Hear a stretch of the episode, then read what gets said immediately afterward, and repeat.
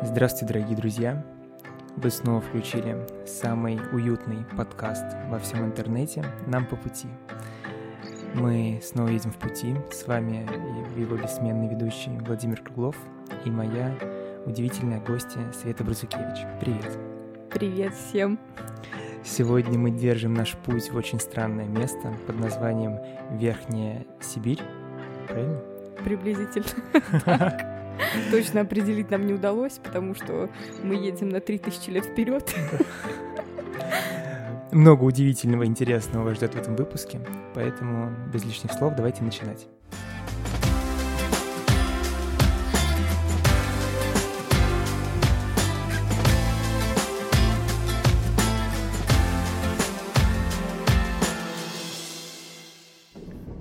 К этому выпуску мы прочитали загадочного Виктора Пелевина и его культовый, в принципе, роман.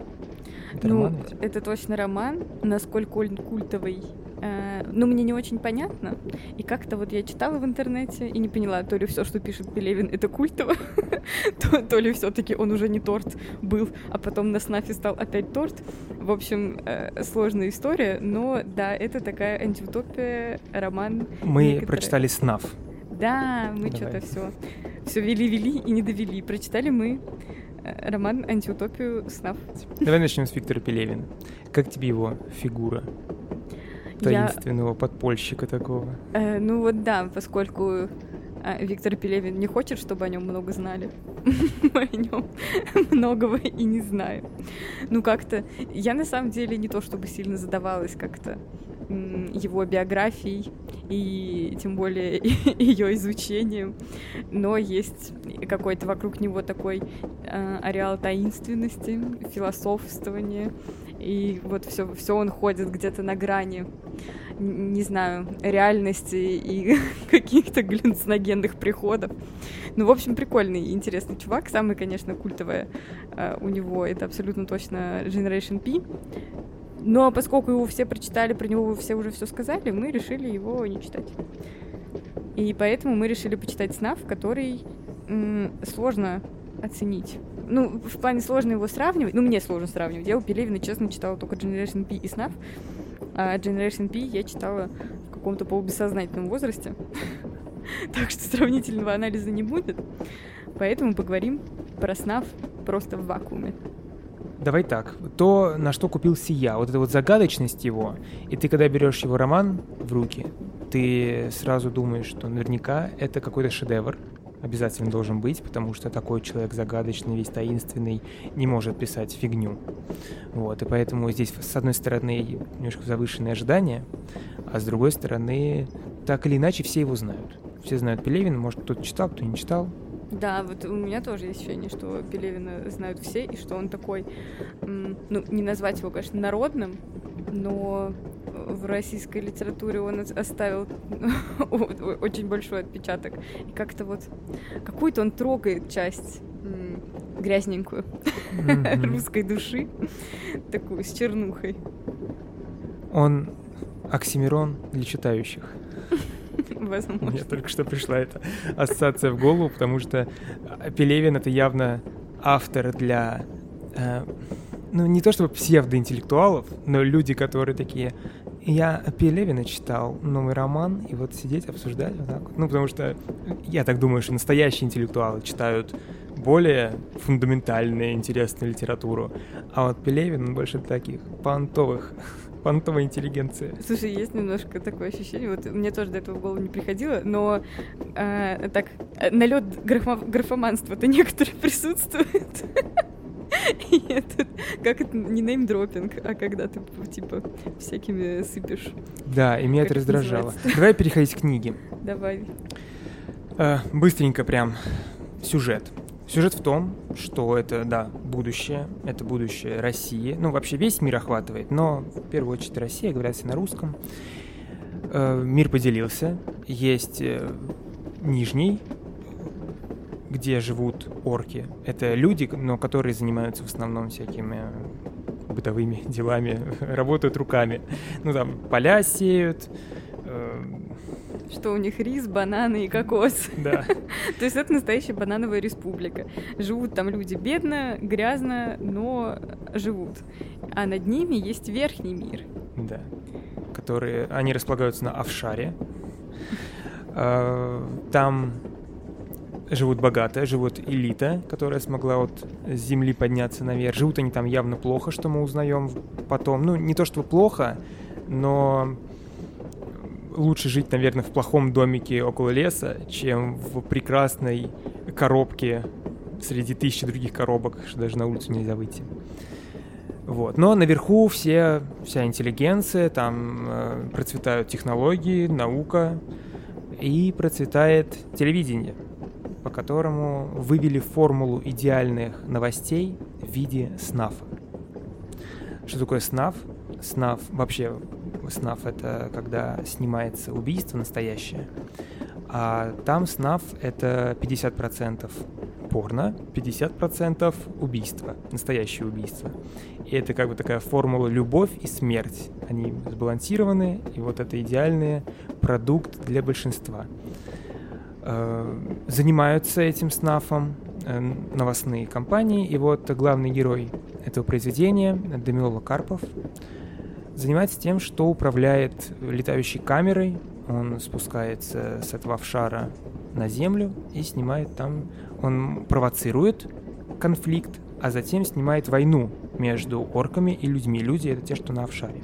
И, собственно, в процессе своей работы Дамилола э, знакомится с орком Грымом, потому что э, хотел он его, в общем-то, убить. То есть задача Дамилолы... Он как бы военный журналист, но не в том понимании, как бы в классическом, а в понимании того, что он эти войны развязывает и фиксирует. Но сам в них не участвует. Он сидит дома и управляет камерой, у которой есть и ракеты, и пулеметы, и заодно снимает. Да, совершенно дистанционно, совершенно безопасно, поэтому все эти войны для людей э, достаточно безопасны, потому что они ими контролируются, и сами люди в них не гибнут, в отличие от орков. И, собственно, вот прилетел до Милола провоцировать новую войну, и хотел он это сделать с помощью э, парочки орков, юных Хлои Грыма, которые гуляли и хотели уединиться. В общем, Демилола отогнал эту парочку под кортеж Кагана. Это глава Уркаганата. Государство, которое живет на земле. Да. И таким образом провоцирует конфликт. А, конфликт, собственно, провоцируется, Каган оскорбляется, в процессе убиваются какие-то люди. Но самое главное, умер бы этот Грым там по дороге от своих или от людей, это не важно. Но у Дамилолы есть его подружка Кая, она робот. Сейчас, перед тем, как ты, да, расскажешь про Каю, в чем смысл? Смысл в том, что людям покажут наверху, смотрите, как этот ужасный уркаганат, э, правители уркаганата, обращаются с симпатичной парочкой – миленькие, хорошенькие, а они вот хотели на них напасть. Они не хотели нападать. Но Дамилол так спровоцировал, что как будто бы хотели, так снял. И поэтому людям показывают, поэтому надо пойти и на них напасть. А оркам показывают, э, смотрите, что вообще происходит, эти люди нападают, и то же самое, как бы люди опять хотят, что-то прилетают, что-то тут делают, надо с ними воевать. И вот так вот искусственно провоцируется конфликт. Да, то есть самое интересное, что одна и та же пропаганда, по-разному нарезанная, идет и вниз, и наверх. Да. То есть исход, исходник здесь один, а, и получается, ну, то есть на первый взгляд у, у нас как бы конфликт между ну, вот этими вот элитами и какими-то там грязными, вонючими орками внизу, но он, получается, выгоден элитам и там, и там потому что у грязных вонючих орков тоже есть элиты, которые тоже хотят туда наверх. И когда они сотрудничают и устраивают все эти показательные войны, они получают какие-то свои преференции, деньги и перспективы, что их заберут в офшар в будущем. Если вы прямо сейчас думаете, боже мой, как душно, да, так оно и есть. А я не знаю. Вот мне, кстати, нравится идея. Ну, в общем, подружка Дамилолы Кая, условно резиновая женщина, только настолько прокачанная, что она вообще не отличается от человека, что она вот мягенькая, тепленькая, из кожи костей, и вообще э, ведет себя как человек сложнейший алгоритм. Она вызывает в Демило, ну, то есть она начинает пылать какими-то чувствами к этому Грыму, на зло Дамилоле. И Дамилола как-то на нее ведется и спасает этого Грыма. То есть, условно, ну, скорее не убивает. Но в том в процессе получается, что спасает. И, короче, вот так вот все завязывается. И у нас э, оказываются, по большому счету, три главных героя. Ну, можно сказать, четыре, но Хлоя вообще там как-то мало участвует. Да. То есть вот Демилола военный этот летчик, э, Грым орк молоденький и Кая э, искусственный интеллект. Да, у нас есть три героя. Э, есть Дамилола. Кстати говоря, если вы вдруг любите Noise MC, то вы наверняка видели его псевдоним на 17 независимом батле Дамилола Карпов. Вот. Я тогда не понимал, почему и что это значит, но сейчас стало более понятно. Вот. И это вообще одна из любимых книг Алексеева. Noise MC. Интересный факт. Вот. Э, есть у нас, значит, Дамилола, который э, снимает новости, убивает орков и красиво их снимает.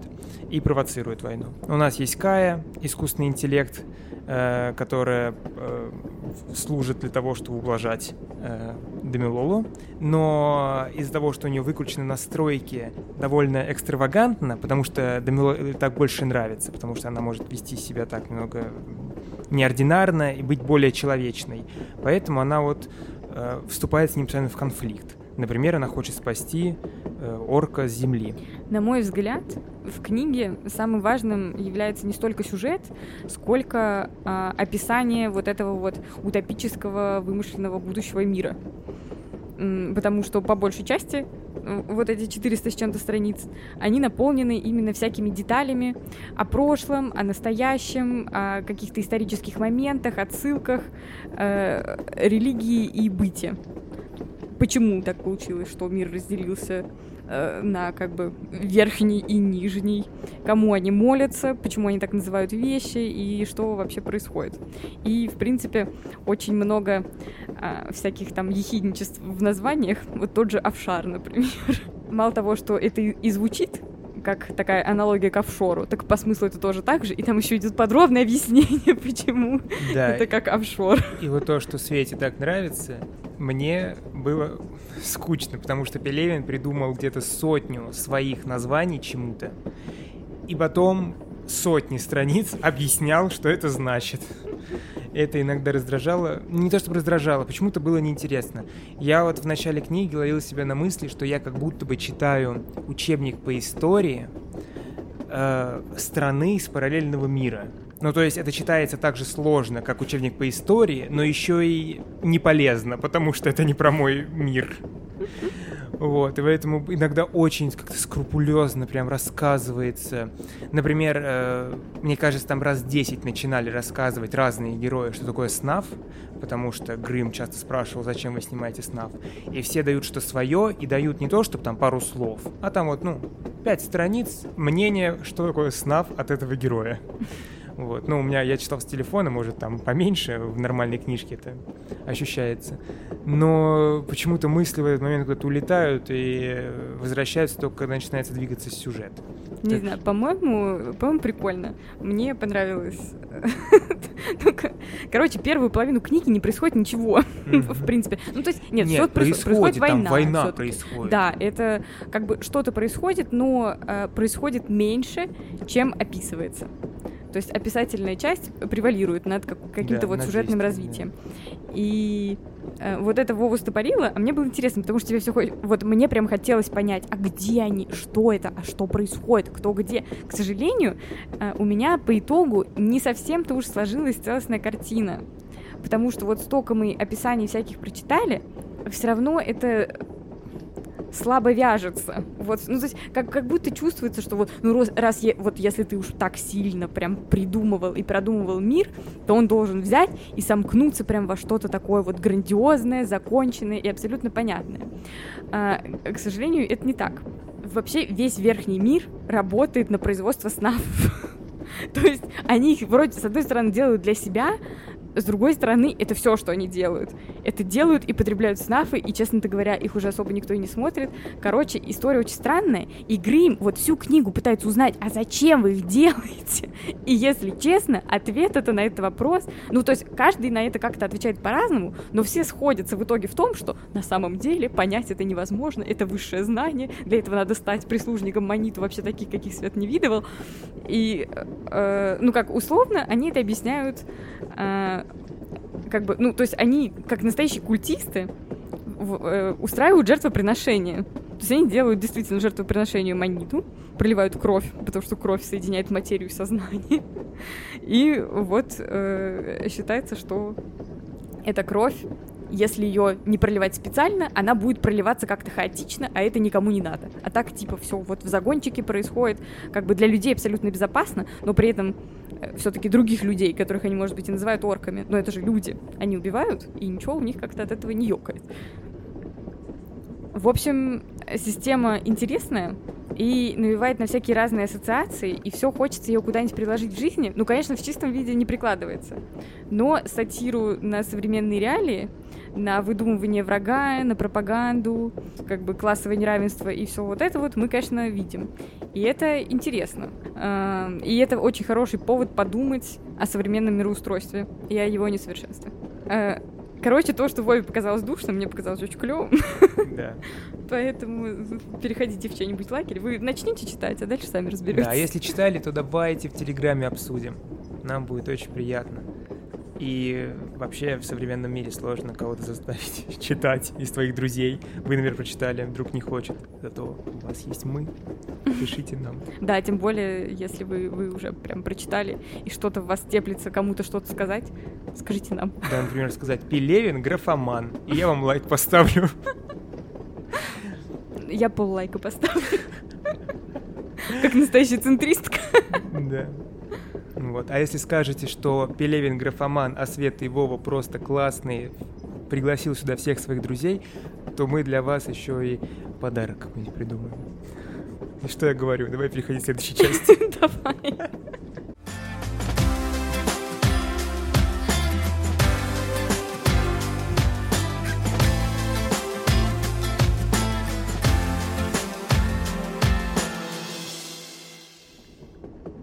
Я бы хотела поговорить немножечко еще о Дамилоле, но скорее даже не совсем о нем самом, а, а о том, что, ну как оценивать человека. Понятно, нет как-то абсолютно плохих абсолютно хороших людей, но есть какое-то вообще внутреннее понимание того, что хорошо, что плохо. И вот есть у нас Демилола, живой человек, есть андроид, которого он купил, который номинально ничего не чувствует, но при этом выглядит и ведет себя как настоящий человек.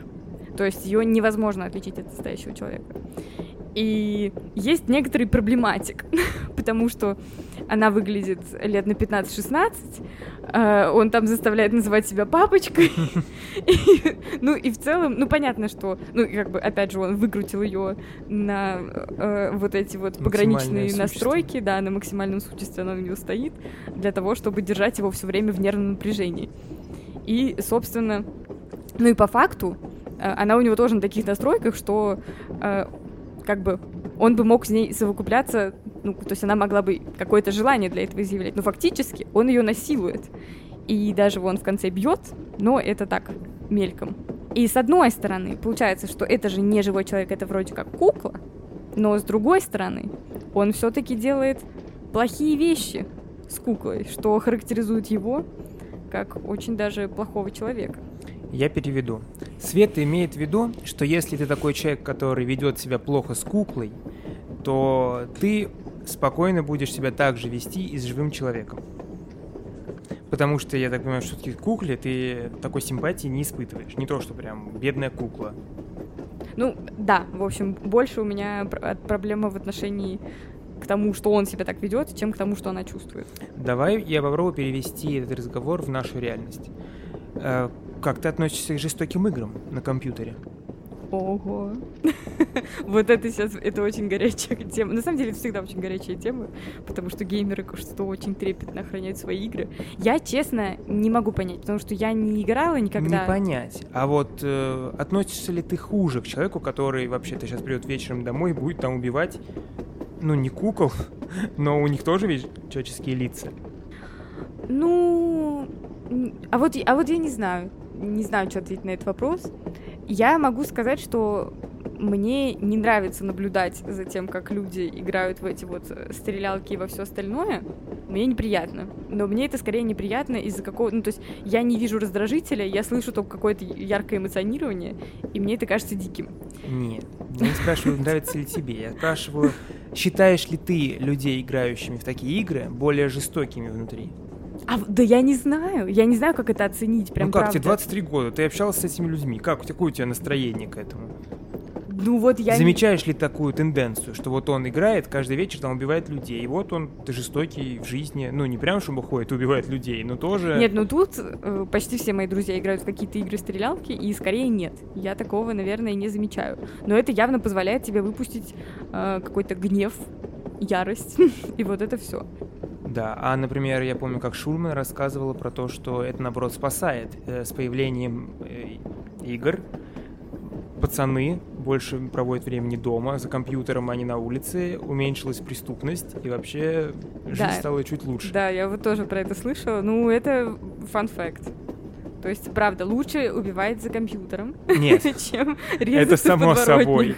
Это да. Но просто есть ли тенденция, что человек становится более жестоким? Просто я не уверен. Когда ты бываешь в, в играх, ну, не знаю. Но на улице больше жестокости. На улице и оскорбят, и ударят, и что-нибудь. Ну, вообще, вот эти все вот социум более жестокий, чем компьютер. Чем в компьютер? Слушай, в компьютерных играх тебя постоянно оскорбляют. Ну, это... Там это же все анонимно, и поэтому ты тоже оскорбляешь. Ты же мачо. Ну, наверное. ну да, ну, ну, не знаю. Короче, видимо, просто в обществе живет какая-то жестокость, которой надо находить какое-то место. если можно, пусть это будет лучше в виртуальной реальности, чем в реальной. Ну хорошо, вот мы пришли к тому, что в нашем мире нет кукол, но у нас есть вполне человеческие лица, которые расстреливаем, убиваем, режем, все что угодно в компьютере. Почему Демилова плохой, а твои друзья, которые все играют в компьютерные игры, хорошие? Потому что это другое. Потому что... Это другое. Да! Одно дело, когда вот э, у тебя в мониторе бегают какие-то рисованные люди, ты понимаешь, что это не соотносится с твоей реальной жизнью это вот, это вот там, вот в картинке, это мультик. А другое дело, когда перед тобой, э, ну, как бы существо, которое выглядит как настоящий человек, и ты начинаешь причинять ему физические какие-то увечья, и ты видишь его реакцию настоящую, ну, то есть она же имитирует настоящие реакции. Ты ее бьешь, она как бы, э, она плачет, она опухает, у нее синяки, и вот это все. И как бы поэтому это другое. То есть ты, ну это как котят топить. Не знаю почему. Я такая. Окей. Ну, то есть это очень долго было принято как бы нормальной и абсолютной нормой. Но жестокость к живу, ну и в целом, э, ну ладно, это то, в общем, мой point в чем, что есть э, как бы связь такая, что у тебя дети, которые мучают животных, вообще люди, которые мучают животных, они намного более склонны к насилию, и с намного большей вероятностью они будут проявлять это насилие к людям. Потому что желание мучить живых существ, оно отличается от желания жать на кнопку. Хотя, кстати, вот знаешь, о чем про стрелялки можно сказать? А, фактически для Дамиловы а, вот эти вот убийства орков — это тоже стрелялка. Да. Он, Он просто жмет на кнопку. Они, да, они, их у него нет в реальной жизни. И более того, он же ненавидит всех орков, но когда приходит Грым, он с ним, в принципе, вообще дружит. Они ходят друг другу в гости, общаются, выпивают вместе. Ну, он да. его не ненавидит. Он и он абсолютно относится. не задается вопросом о том, что он таких, как Грым, убивал и убьет. И он, в общем-то, потом и вполне готовся убить Грыма. Да. То есть для него убийство это вообще не проблема. Окей. Как ты думаешь, в человеке есть эти порывы, то есть все еще, что вот люди хотят крови, хотят убивать, и те, кто не убивают, смотрят на эти убийства. Ну, к сожалению, мы видим в реальном времени, что люди, как всегда, друг друга убивали. Локально ли, массово ли, так это сейчас все и продолжается. И люди, мало того, что с удовольствием на это смотрят, мы можем наблюдать, блин, э, волны какой-то животной ярости и, и вот эти «да, давай», и вот повторятели тут все пошли повторять. Так что вопрос такой очевидный, как будто на него ответ. Мне вспоминаются фильмы всякие жестокие. Например, «Дом, который построил Джек». О боже, я вообще... Я не понимаю, почему людям это нравится. Я посмотрела, я чуть не проблевалась. Ну, мне понравился. Ну, это, это просто кошмар какой-то. Потому что это, ну, мне показалось неординарно и изобразительно. Ну, там же некоторые кадры, практически это картины. Вот. Но там есть парочка по-настоящему жестоких моментов, которые, например, как парочка? помнишь... Может быть, все? Вот опять же, там он убивает очень много людей, да. но это не особо затрагивает, а вот когда он уточки ножку отрезает, вот это было прям выглядело очень естественно, из-за этого прям аж сердце ёкнуло. Слушай, вот это удивительно, насколько... Потому что я не могла вообще смотреть этот фильм, потому что я, в принципе... Кто, кто режиссер? Я забыла. Я сейчас сижу и вспоминаю. Вот я Фон тоже. Триер. Да, вот я не могу вообще смотреть фон Триера, потому что очень много у него бессмысленных убийств. У него не убийств, у него вызовы. Он это... снимал э, фильмы, как они назывались, «Нимфоманка», в которых нет, ну а этот... Э, где они там сидят в этой избушке, там метель, туда все приходят, всех убивают. Вот в одной Это из... Тарантино. Ну все, все перепутала тогда. Не, не фон Триера я не люблю. Еще и Тарантино. Еще и Тарантино не любишь. Ну нет, не целиком. Друзья, я постараюсь сменить ведущую этого подкаста. Потому что, возможно, мне придется проявить жестокость к данной.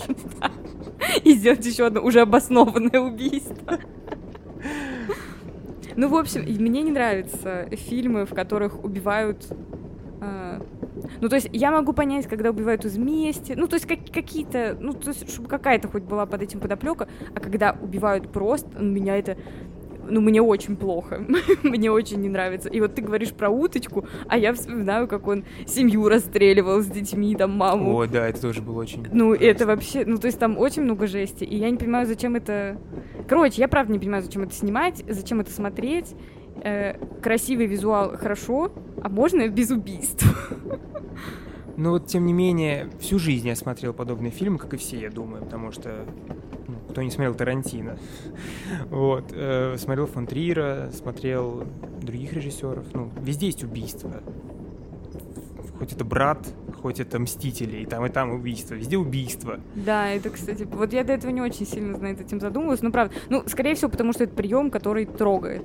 Потому что, э, ну, то есть ты сочувствуешь убитому и какие-то или наоборот, ну то есть это вызывает эмоции. А главное, что иногда убийцы это вообще-то неплохие, например, Леон. Он киллер, он уходит, убивает, мы не знаем, кого он убивает. Уходит, убивает, возвращается, и тем не менее это главный персонаж, и вообще-то мы к нему испытываем симпатию. Ты смотрела? Леон? Да, смотрела, очень клевый фильм. Ну, вот, то есть, да, наверное, многие спекулируют на том, вот как раз на вопросах жизни и смерти, а кто а судьи кто? А кто, кто может убивать? И кого можно убивать? Но как будто бы, не знаю, ну это, опять же, э, зависит от того, из какой точки ты исходишь. То есть, в принципе, современное общество пришло к тому, что базовая вообще ценность — это человеческая жизнь, что ее, не, ну вот, она неоценима. То есть это вот сам, самое важное, самое ценное, что есть. И из этой точки, конечно, никого нельзя убивать и никому нельзя убивать. Но, как мы видим, не все согласны так. с этой ценностью. Давай не, не укатываться туда. Я все-таки э, главная сейчас мысль, которую мы должны что-то решить с ней. Э, компьютер, телевизор, они способствуют разжиганию внутри человека ненависти. Ну, то есть э, человек, который всю жизнь убивал на компьютере, способ, ну, подпитывается ли он к тому, чтобы убить в настоящем? И фильмы подпитывают ли его? Потому что я не могу залезть в чужую голову и могу сказать однозначно, что я не способен убить другого человека, пока он не будет угрожать лично мне или моей семье. Ну, а категорически не способен. Но, тем не менее, всю жизнь я смотрел эти фильмы. Более того, большую часть жизни, когда еще там вот до, не знаю, седьмого класса мы смотрели одни ужастики. Всякие вот эти вот пункты назначения, просто всякие эти астралы, крики, где все завязано на убийстве, буквально. То есть, ну, пункт назначения, мой любимый фильм детства, э, все связано на том, что они сначала не умирают, а потом все умирают. Слушай, это очень смешно, что это твой любимый фильм детства. Ну, потому что, ну, не, ну, не детство. В четвертом классе это прикольно. Хорошо, дорогие друзья, теперь мы немного больше знаем о Вове, и нам немного страшнее с ним общаться. Не боись, нет оружия. Слава богу. Ну, в общем, с компьютерными играми, честно, не ясно, потому что а, туда ты все-таки агрессию выплескиваешь. То есть э, провоцируют ли они тебя на нее, да, э, в том числе и люди, которые там находятся. То есть, может быть, просто стрелялка. Ну, то есть, это азарт, это вообще вот это все. А, но, например, вот ты сказал про телевизор. Телевизор, он только в тебя закачивает ты не можешь в обратную сторону ничего выплеснуть. Поэтому, наверное, агрессии э, от телевизора, и, ну, то есть можно телевизором тебя накачать сильнее этой агрессии, которую тебе потом захочется куда-то выплеснуть, и ты вот с большей вероятностью пойдешь там резать кого-то на улице. Еще убийства разные бывают. Я сейчас сижу, правда, вспоминаю. У нас True Crime какой-то подкаст начинается. А, убийства у Тарантино, они не чувствуются убийством. Ну, то есть да довольно... очень чувствуется. Нет, ну не знаю, но они у него постановочные, нереалистичные, там люди отлетают в разные стороны, кровь так разлетает. Ну, короче, это не настоящее убийство. И там нету сопереживания, то есть там редко, когда кто-то сидит и плачет над умершим. Это прием, это как-то больше прикольно. У фон Триера в э, доме, который построил Джек, это больше вот ёканье сердца, вот такое какое-то. Ну, то есть это не разжигание в тебе ненависти. Ну, то есть довольно странно, если ты будешь смотреть это с улыбкой, это, ну, много о тебе говорит, но это скорее на твои эмоции. Он пытается вызвать тебе эмоции. А вот есть наверняка такие фильмы, не могу сейчас так вот сходу вспомнить, когда именно подпитывается, когда ты смотришь, и это показывается как что-то хорошее, и при этом показывают прям анатомически смерти, прям уж кишки, кровь, это все ужасное. Вот это, наверное, уже плохой пример. Э, ну вот, не знаю, мне кажется, когда это показывается как хорошее, это всякие воспи- воспевания кого-нибудь где-нибудь героизма, ну потому что, ну что, для героизма обычно приходится кого-то убивать. И на это как-то закрываются глаза, что это же герой. А с кишками, кровью, ну, обычно это как раз вылизанные ситуации, потому что кровь и кишки, они тебя выбивают именно на негатив. Ну, то есть как будто героизм от этого немножко портится. Потому что тебе все-таки приходится задуматься о том, что а он на чьих костях-то тут стоит. А вот с кровью кишками мне вспоминается сразу тоже очень мне сильно не понравилось. Наверное, знаешь, приходим к такому выводу, что военные фильмы довольно-таки вредные штуки. Потому что в военных фильмах всегда есть хорошие, которые убивают, и, и плохие, которые можно. убивают. Да. То есть плохих нам не жалко, хороших жалко. Хорошие это убийцы, которые пришли убивать. И мы за них. И это, наверное, осадочек такой. Да, имеет. да, да. И причем, ну, я не задумывалась раньше об этом, а сейчас я уже абсолютно уверена, что а, вот эти военные героические фильмы это абсолютный вред. Потому что это романтизация.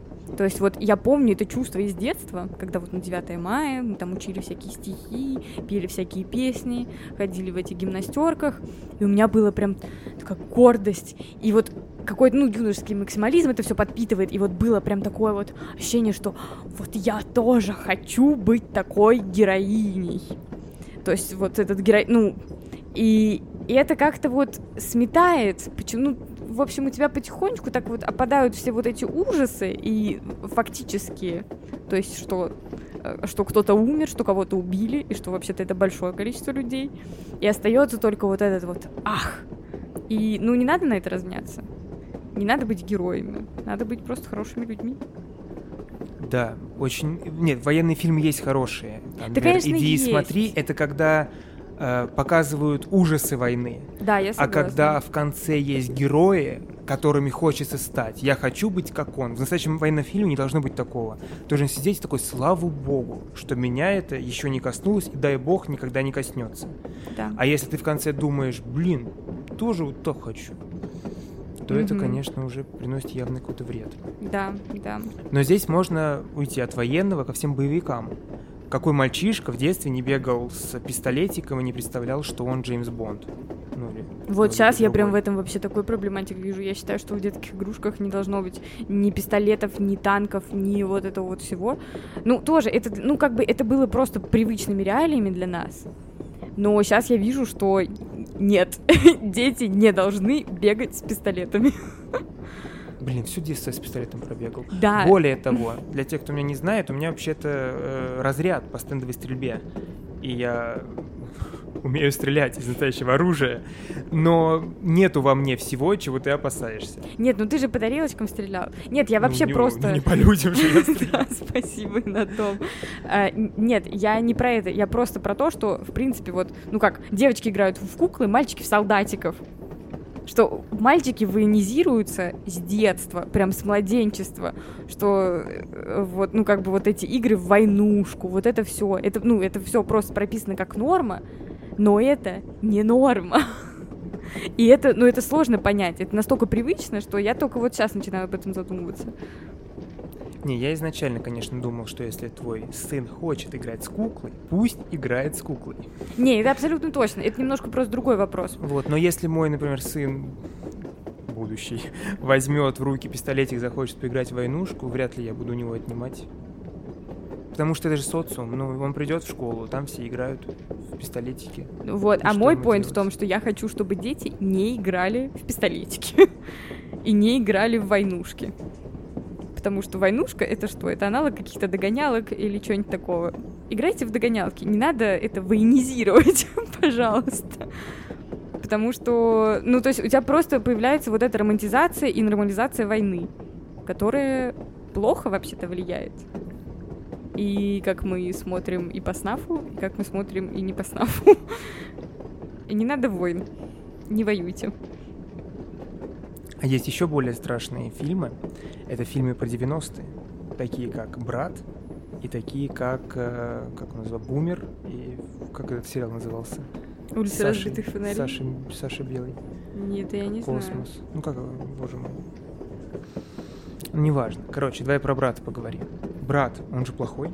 Балабанов явно хотел показать разбитого человека, который пришел после войны и не может найти себе места но... Да, а он стал случайно культовым героем да, который какую-то справедливость восстанавливает. И вот это мне совершенно непонятно, потому что вот это реально вредно. Хотели показать, как война влияет на человека, а показали, что классные люди получаются из-за войны. Вообще, вот. Да, это правда странно. Ну, я брат, и, честно говоря, тоже смотрела давно уже, и в каком-то таком полуподростковом возрасте. Я не очень сильно его поняла, я не поняла. Ну, то есть я помню оттуда, что вот эти вот серые цвета, какой-то мрачняк, этот вот красивый Даня Багров ходит. Классный Наутилус. Да, ну, э, в общем, не поняла я оттуда мало, но я потом почитала всякого, и я согласна с тем, что неправильные делали выводы, и что, конечно, как герой он не очень идет. А, а в чем сила, это, конечно, конечно, интересно. Что-то, а господи, кто же... Что-то я у кого-то читала про, про силу. По, чуть ли вот не в Снафе тоже что-то было про силу. И или, или у меня уже... У меня, по-моему, вообще все в мире смешалось, но где-то там приходили к выводу, что сила в силе. Это звучит немножечко как из пацанского паблика.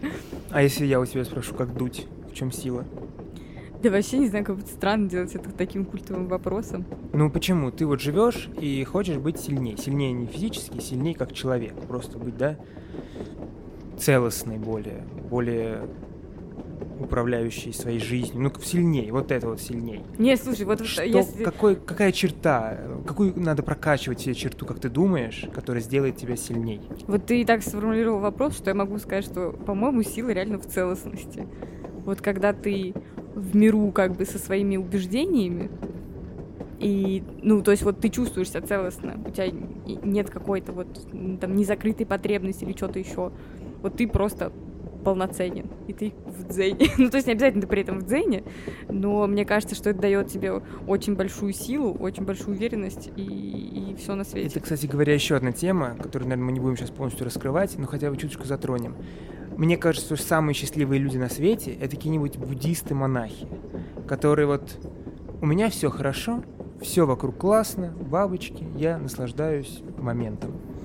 Но если я сделаю так же, то я сейчас брошу работу, брошу учебу, сяду, вот так вот сяду и... И все. Ну, то есть вот умиротворение, целостность. Как будто бы для личного роста, личного какого-то прогресса нужно иметь всегда какой-то легкий изъян в себе, чтобы его исправлять, идти, идти, идти вперед.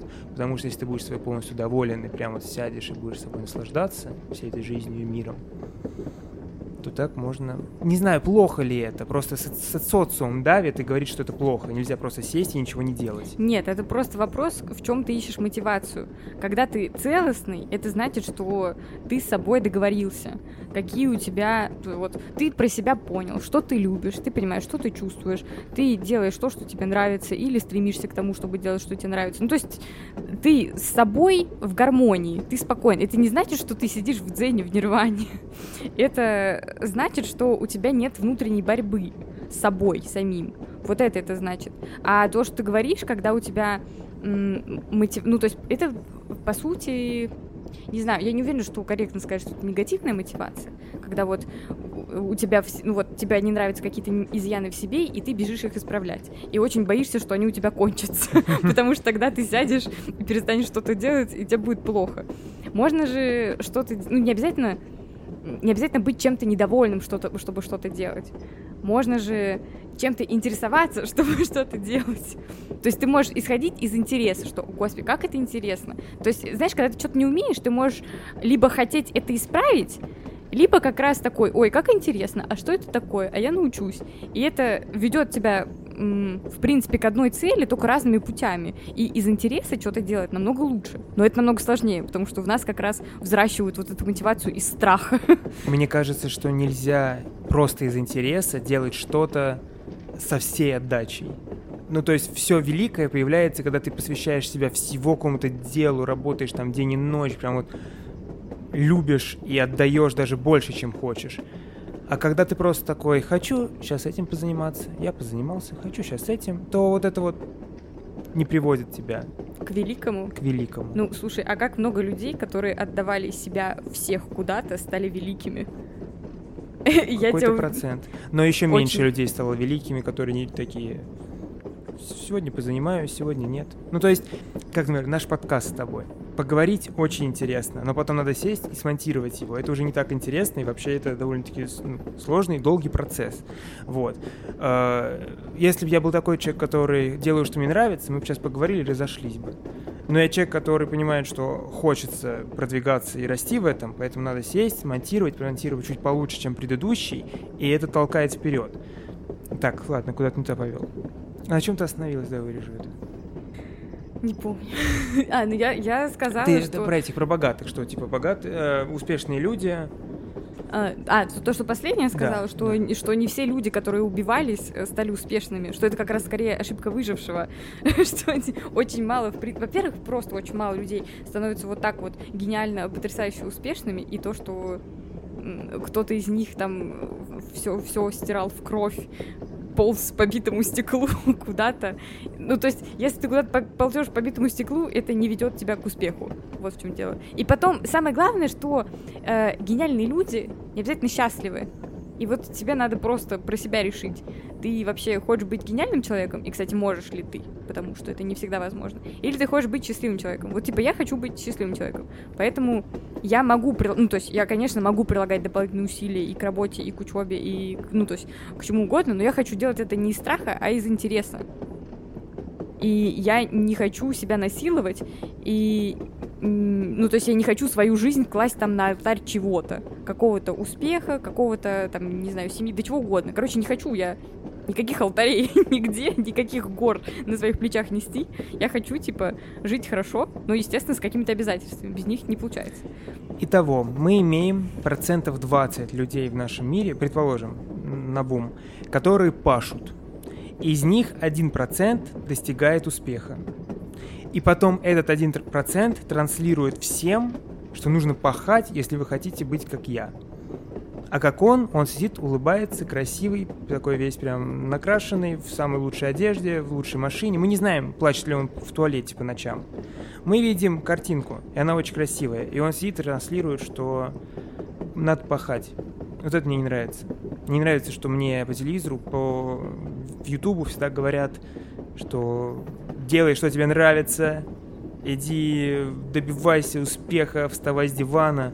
Мне иногда хочется сидеть на диване. И это очень хорошо.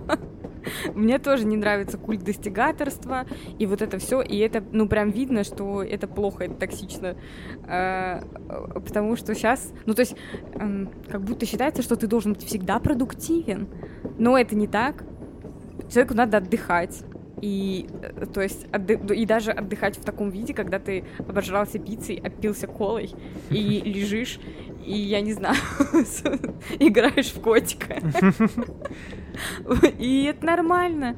И как бы, не знаю, надо, ну, мне кажется, еще важно, вот в чем важна целостность, тем, что тебе с разных сторон люди тебе всегда будут говорить противоположные вещи. То есть вот как бы любой встречный человек будет тебе рассказывать, что ты живешь неправильно, что надо все делать по-другому, и они все между собой совершенно не стыкуются.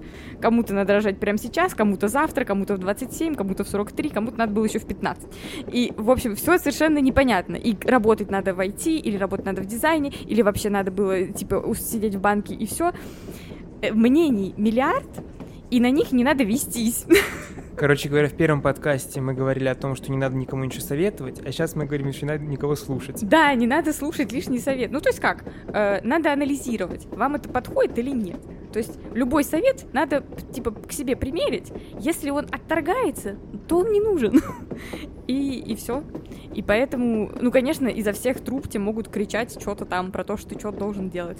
Но если у тебя нет ощущения, что тебе надо это делать, ну не делай и все хорошо. Мы всех поддерживаем, мы тоже лежим на диванах. Мы прямо сейчас на диване. Так и есть. Но в купе. У нас плацкарт. Да. Это сложно, сложно. Социум давит, что ты должен быть успешным, особенно если ты мальчик. В этот да, раз очень я буду давит. гнуть свое Не знаю, вообще как будто всех давит, меня тоже давит. Но мне нравится, что тенденция меняется. Это вот культ богатства, он был как будто вот в десятых, ну, десятый год, пятнадцатый, вот это было прям рэперы все в золотых цепочках. Сейчас больше искренность, и сейчас как будто круче тот, кто ментальнее, ментально здоровый. Интересно. Ну, тут, конечно, еще соревноваться в ментальном здоровье. Ну, это сложно, но да все просто... чаще, все-таки из-за искренности богатые стали чаще говорить о том, что у нас тоже хрень какие проблемы из-за этого. И что, да, вы видите, что я приехал на Ламборгини, но знали бы вы, как это было выстрадано. И что это не стоит того порой. Да. Я как мужик из мема. Давай на этом и заканчивать. Да, друзья, будьте счастливыми, будьте отдохнувшими и здоровыми. И живите, как вам приятно, но чтобы было что покушать. Да, желательно. А еще подписывайтесь на наш телеграм-канал, пишите там комментарии, пожалуйста, э, ставьте лайки, э, там всякие разные модики, тоже очень приятно. Если вы слушаете нас на Яндексе, то там есть красное сердечко. Если вы слушаете нас на Apple подкастах, то там можно писать комментарий, подписаться на нас. Мы делаем это на чистом энтузиазме, исключительно ради вашего, вашей отдачи. Поэтому будем вам очень сильно благодарны. Близится наша станция, поэтому нам пора собирать вещи. Еще раз будьте счастливы и всем пока. Счастливого пути, пока.